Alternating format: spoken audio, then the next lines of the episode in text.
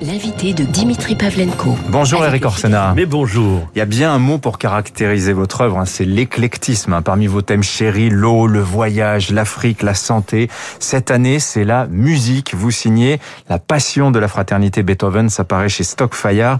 C'est une courte biographie, hein, moins de 300 pages, hein, contextualisée du grand Ludwig, dont le nom, je l'ai appris en vous lisant, signifie champ de betterave en flamand. Donc c'est assez trivial, mais derrière l'homme, il y a quand même ce mythe Beethoven. Ceci dit, on comprend en vous lisant qu'il faut connaître l'homme pour comprendre le mythe. Mais alors pourquoi Ludwig van Beethoven dans le panthéon des musiciens Pourquoi avoir choisi celui-là, Eric Orsena? Parce que euh, c'est euh, un génie, mais qui est en même temps fraternel. Donc c'est un peu contradictoire, parce que le génie, c'est ce qui est l'inatteignable. Et à chaque fois, il nous bouleverse. Première raison. Deuxième raison, c'est qu'il est dans toutes les transitions. Il naît en 1770, il a 19 ans quand euh, la, la, la Bastille est prise. Donc c'est une suite d'espoir et de désillusion. Espoir de la Révolution, arrive la terreur.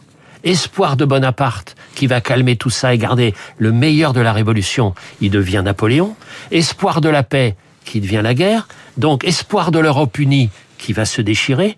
Donc vous voyez, à chaque fois, à chaque fois, il y a une immense espérance et une désillusion. Et c'est sa personne en même temps. Et en plus, c'est, en tant que musicien, la transition entre le clavecin qui devient piano forte et qui devient piano. Donc il y avait tous ces éléments-là, moi, qui me complètement bouleversaient. Et donc c'est et je j'avais pensé à un moment donné à un titre, le génie fraternel. Et je me suis rendu compte que non, ce qui le ce qui l'animait, c'était cette espérance absolue de la fraternité. C'était sa passion au double titre de l'addiction totale qui vous emporte et la passion du Christ. Parce qu'il se pense Christ. C'est-à-dire, au fond, dans sa tête, il pense que sa musique va faire en sorte que tous les hommes s'aiment les uns les autres. Vous voyez, il y a cet élément-là comme ça. Et donc, cette, cette, gigantesque ambition et cette fragilité humaine, en tant que romancier que je suis, pas musicologue, pas musicien, oui. ça m'a complètement bouleversé. Oui, parce que vous êtes un jeune musicien, Eric Orsena. Ah, ça, on peut le dire, un vieux jeune. Vous avez commencé il y a quoi Il y a 5 Il y a 6 ans. Il y a 6 ans. Vous, parce comment que vous jouez aujourd'hui? Très très mal, mais, mais avec passion. C'est-à-dire j'ai un rendez-vous amoureux euh, tous les jours, pas suffisamment parce que évidemment ça dévore, mais c'est vrai que un jour sans piano et un lieu sans piano, euh, c'est insupportable. C'est-à-dire que je vais dans les lieux, en je, je, je me renseigne pour savoir s'il y a un piano. Et j'ai un professeur, euh, Philippe Lecoin, à qui je dois tout vraiment parce que il m'accompagne, il me soutient, il est complètement complètement merveilleux. Lui c'est plutôt jazz et voilà. Et en plus c'est marrant parce qu'il est le, le cousin du, du chef d'état-major des armées.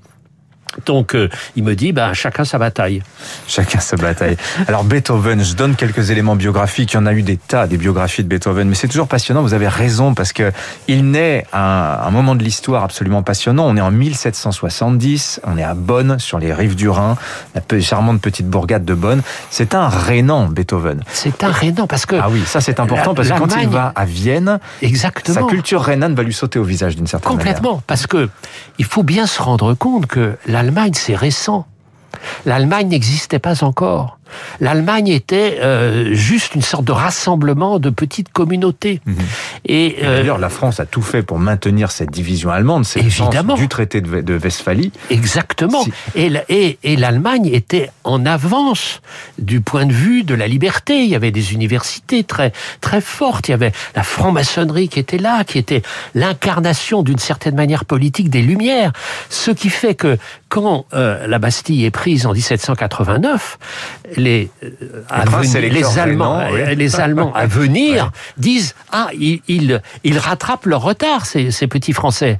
Et puis, quand ils plongent dans la terreur, ils disent décidément, ces Français sont fous. Hmm. Mm. Donc, vous voyez, il y a ce lien. Et le fleuve est là. Et l'eau est là, puisque c'est d'abord Bonn. Bonn, c'est le Rhin. Après, ça sera Vienne, c'est-à-dire le Danube. Et on retrouve tout un élément très fort chez lui de relation avec les éléments symphoniques. Oui. On met les, euh, quasiment euh, aquatiques, sinon maritimes. Et, et, et, on retrouve, on retrouve les, euh, vraiment, évidemment, tout, toutes les symphonies à côté. Alors, ce qui est intéressant, c'est que, je le disais, c'est un Rénan Euh, il est ce que l'on appellerait aujourd'hui un progressiste et il va, il est attiré par Vienne, qui est la capitale de la musique. C'est là qu'il faut être si on veut exister musicalement, mais qui est aussi la ville de la réaction extrêmement forte euh, vis-à-vis notamment des idées de la révolution. Euh, ça va être difficile pour pour lui malgré son génie. On va, il va rencontrer Mozart, dont il va envier la facilité. Je crois que Mozart c'est 8 ans son premier opéra. Beethoven attendra d'en avoir 30. C'est un génie contrarié aussi, quelque part euh, il y a ce qui est très frappant, c'est que dans, dans la vie des, des, immenses créateurs, il y a des génies qui naissent génies. Et puis il y a des génies qui se construisent. Et lui, c'est un génie tardif, on peut dire. Mhm. Et la sourdité va jouer un rôle important puisque va libérer une sorte des, forces de la création. Mais il est au début. Et il y a une, lettre merveilleuse de Haydn qui va être son professeur à Vienne, son deuxième voyage à Vienne, qui va s'installer là définitivement à Vienne. Et Haydn lui dit, écoutez, euh, vous voulez apprendre, mais euh, vous voulez vous libérer des règles que je vous enseigne. Et il lui dit, il y a quelque chose en vous de sombre et d'étrange qui vous conduira à inventer des, choses que personne n'a inventées en musique.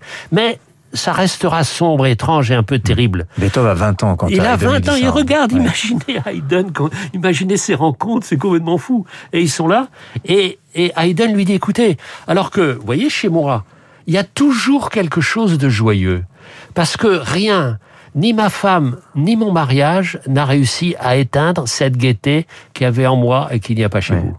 Alors, vous recherchez, dites-vous, la, la fraternité, Eric Orsena, à travers euh, la figure de, de, de Beethoven, euh, qui est célébrée, vous connaissez les trois B dans la, chez les Autrichiens, Bach, le père, euh, Beethoven, c'est le héros, Brahms, c'est l'héritier. Mais on a l'impression quand même, vous qui êtes l'homme des honneurs face à ce Beethoven qui, lui, les a refusés. On lui a proposé des charges de Kapellmeister, maître de chapelle. Il les a refusés parce que lui voulait être un musicien indépendant, il voulait être un créateur et ne pas tellement jouer la, la musique des autres. Est-ce que c'est cette figure-là aussi qui vous attire ben, C'est magnifique, c'est ce courage extraordinaire. La différence entre un créateur et un promeneur. Moi, je suis un promeneur, je suis un prof, je suis un passeur. J'ai pas la moindre ambition d'avoir créé quoi que ce soit, c'est-à-dire ouvrir. Ma passion à moi, c'est de comprendre et de faire passer. Et quand un petit garçon, une petite fille me regarde en disant c'est vous qui avez écrit La grammaire est une chanson douce, grâce à vous, monsieur, grâce à vous, monsieur, j'aime lire, je pleure. Voilà, parce que si j'ai une éventuelle petite utilité sociale, c'est d'avoir donné envie. Donc, donner envie d'écouter. Comprenez, c'est ça. C'est ça mon truc. Et donc, c'est pour ça que je suis à l'affût de ces grands créateurs. C'est pour ça que je fais des biographies des génies. Parce que, parce que je dis, et, et vous savez, et où ça se joue? Ça se joue à deux, trois rencontres. Ça se joue à la mer bouleversante.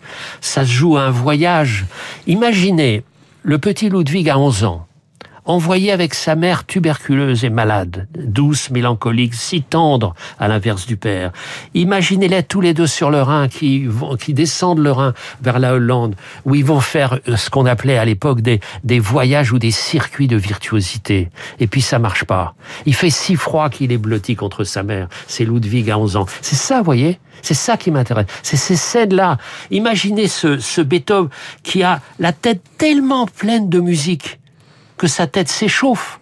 Et alors, à la Beethoven, sans rien respecter, il se renverse de l'eau glacée sur la tête où il y a trop de musique. Évidemment, ça coule partout.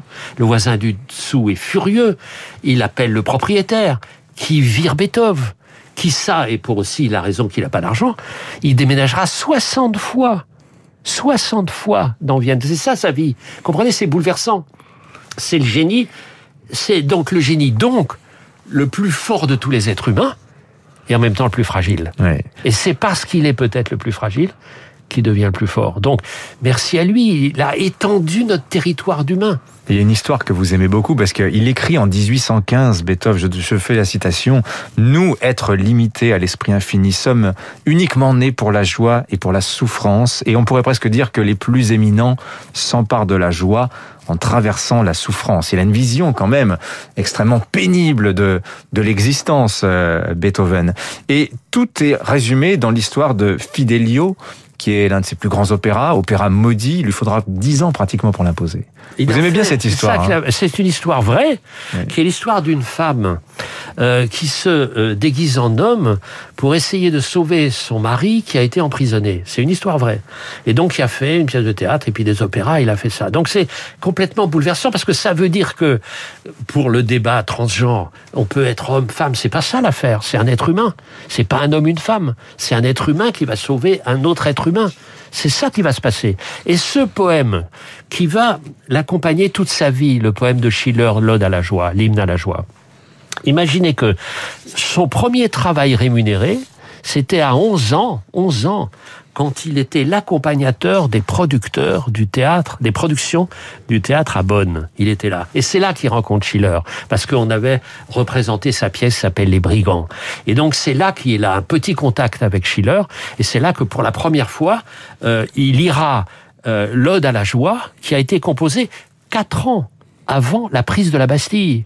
Donc vous voyez l'avance des ceux qui allaient devenir allemands par rapport aux Français quatre ans avant, parce que c'est la joie qui vient de la fraternité, avec cette question qui me bouleverse. Est-ce que c'est la fraternité qui donne la joie ou est-ce que c'est la joie qui engendre la fraternité? Liberté, égalité, fraternité. Exact. Et alors, liberté, égalité, fraternité, comme disait Jules Renard, la troisième suffit. La troisième Fraternité, celle qu'on a oubliée. Merci Eric Orsena d'être venu nous voir ce matin.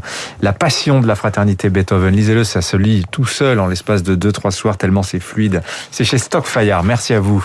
8h27 sur Radio Classique, les titres, euh, la revue de presse, pardonnez-moi, de David Abiker arrivent dans un instant, juste après.